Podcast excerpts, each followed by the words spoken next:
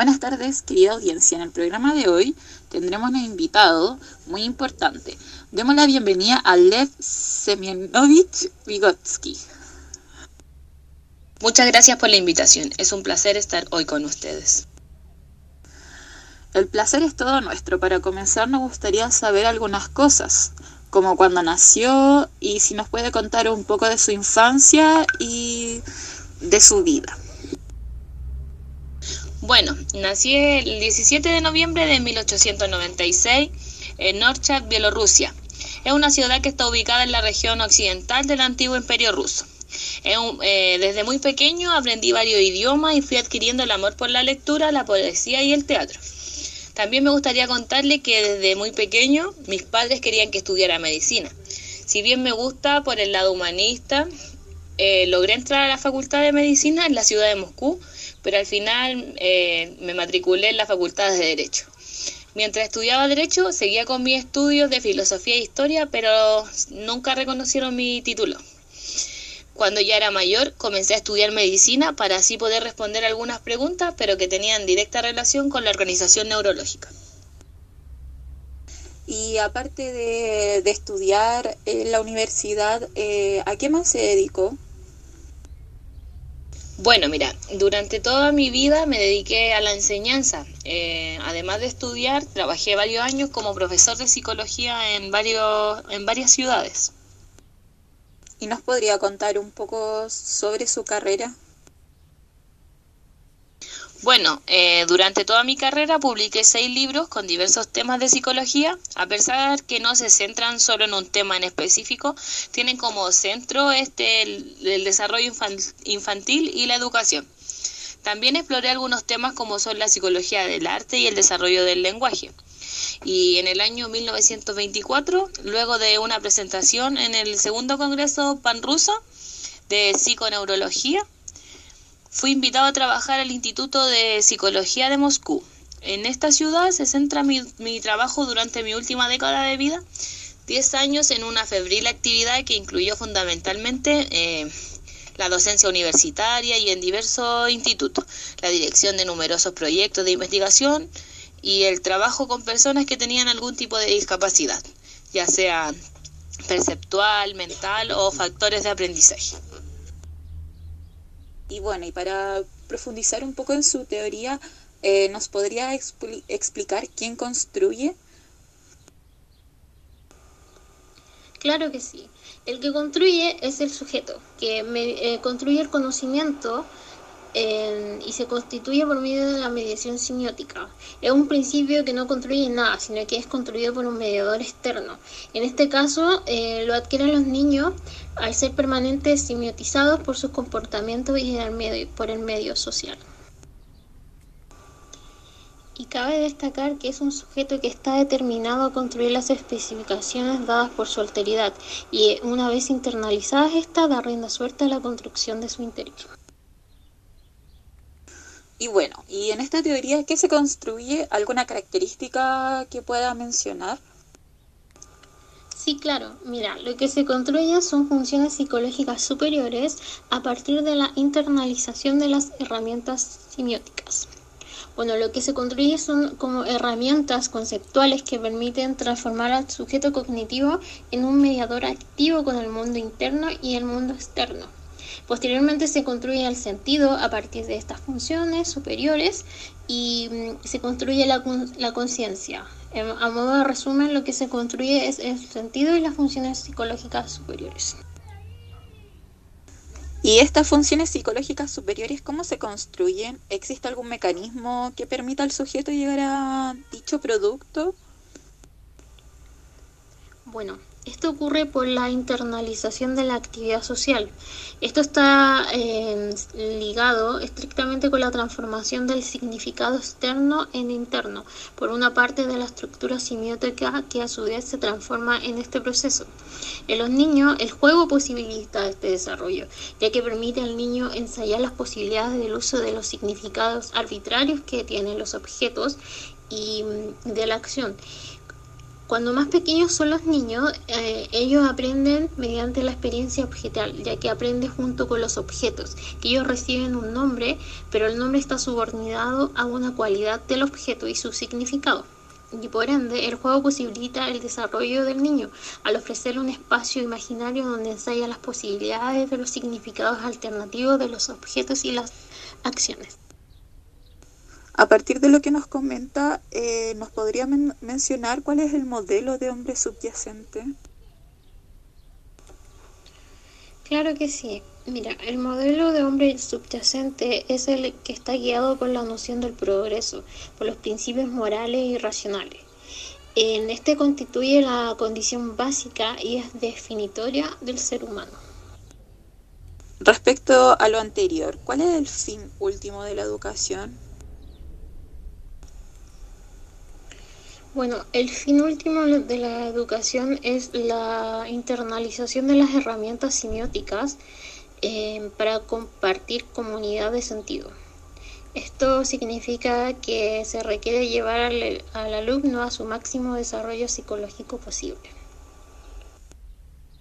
Y bueno, y como estamos hablando de la educación, eh, ¿cuál es su concepción sobre el aprendizaje? Mi concepción del aprendizaje es el aprendizaje mediano, el cual corresponde a la apropiación de las herramientas culturales que culminen en la internalización del mediador. Este proceso juega un rol central, ya que es la misma conciencia la que pasa a ser definida como un contacto social con uno mismo. ¿Nos podría comentar eh, cuál es el dominio relevante de las interacciones para el aprendizaje? Bueno, como te mencionaba antes, eh, ya que la mediación juega un rol tan importante y es visto como un contacto social con uno mismo, me gustaría señalar tres ideas que son súper importantes para esto. La primera de ellas es que el desarrollo psicológico es visto de una manera prospectiva. En el proceso educativo normalmente se evalúan las capacidades o funciones que el niño domina completamente y que ejerce de manera independiente. La idea es comprender que el curso de desarrollo, el surgimiento de lo que es nuevo, el desarrollo, el desarrollo de los procesos se encuentran en estado de embrionario. ¿ya? El segundo de estas ideas que te quiero mencionar son los procesos de aprendizaje que se ponen en marcha, los procesos de desarrollo. La trayectoria del desarrollo es de afuera hacia adentro, por medio de la internalización de los procesos interpsicológicos. Así, de este modo, se considera que el aprendizaje impulsa el desarrollo. Y resulta que la escuela es el agente encargado que tiene el papel fundamental en la promoción del desarrollo psicológico del niño. Bueno, y la tercera es la intervención de otros miembros del grupo social como mediadores entre la cultura y del individuo. Em, esta interacción promueve el desarrollo de los, eh, de los procesos interpsicológicos que posteriormente serán internalizados por el niño. ¿Y qué sucede con el rol que juega el educador en el aprendizaje según su teoría? Bueno, acá el educador tiene un rol activo, ya que la responsabilidad de las acciones realizadas y las omitidas, y por consecuencia el desarrollo de los educandos es propia de cada maestro. El educador es, es comprendido como un actor siempre atento al desarrollo de los alumnos. La atención está centrada en determinar las particulares de la zona de desarrollo próximo, o mejor dicho, las distintas zonas de desarrollo próximo que pueden ser establecidas en los diferentes ámbitos de desarrollo de cada alumno. Esto permite desarrollar una buena enseñanza-aprendizaje, ya que es un proceso que se encuentra dentro de lo mismo que te he mencionado. Y bueno, y para continuar, ¿nos podría explicar algunos conceptos centrales de su, de su teoría? Sí, claro. Bueno, quisiera primero mencionar que en mis teorías siempre desde la mediación semiótica se presenta la analogía entre la herramienta material y signo.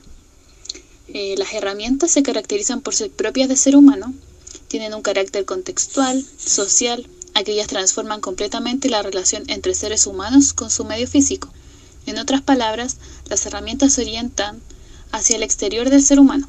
En cambio, los signos se presentan de manera interna, los cuales pretenden desarrollar y controlar los procesos psicológicos.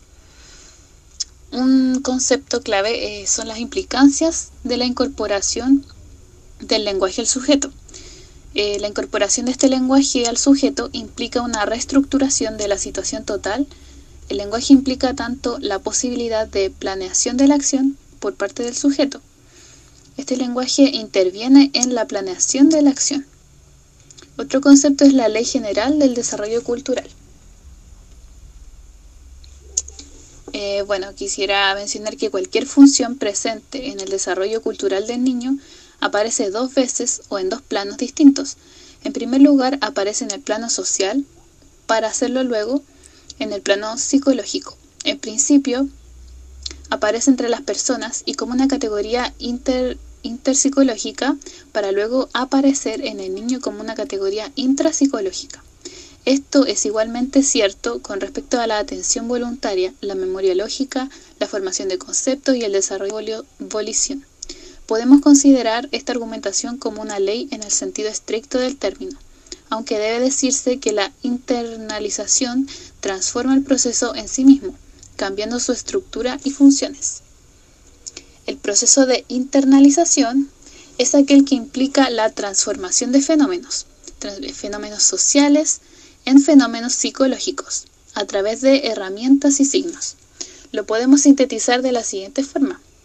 Primero, una operación que inicialmente representa una actividad externa se construye y comienza a suceder interiormente. En segundo lugar, como un proceso interpersonal queda transformado en otro, de carácter intrapersonal. Y por último, la transformación de un proceso interpersonal en un proceso intrapersonal es el resultado de una prolongada serie de sucesos evolutivos. Por otra parte, la zona del desarrollo próximo es la distancia entre el nivel de desarrollo real, determinado por la capacidad de resolver independientemente un problema, y el nivel de desarrollo potencial, determinado a través de la resolución de un problema bajo la guía de un adulto o en colaboración con otro compañero más capaz. Y también las relaciones entre pensamiento y lenguaje reconocen em, la explícita y profunda interconexión entre el lenguaje oral, es decir, el habla, y el desarrollo de los conceptos mentales. Si bien el pensamiento y el lenguaje tienen raíces genéticas diferentes, en un determinado momento del desarrollo, eh, esto quiere decir como hacia los dos años, ambas líneas se entrecruzan para conformar una nueva forma de comportamiento el pensamiento verbal y el pensamiento racional. En la filogenia del pensamiento y el lenguaje son claramente eh, discernibles una fase preintelectual en el desarrollo del habla y una fase prelingüística en el desarrollo del pensamiento. Bueno, aquí concluye nuestra entrevista. Muchas gracias por su tiempo, señor Vygotsky. Toda la información para la realización de este podcast fue sacada del texto Piaget, Vygotsky y Maturana, Constructivismo a tres voces, de Ricardo Rosas y Cristian Sebastián.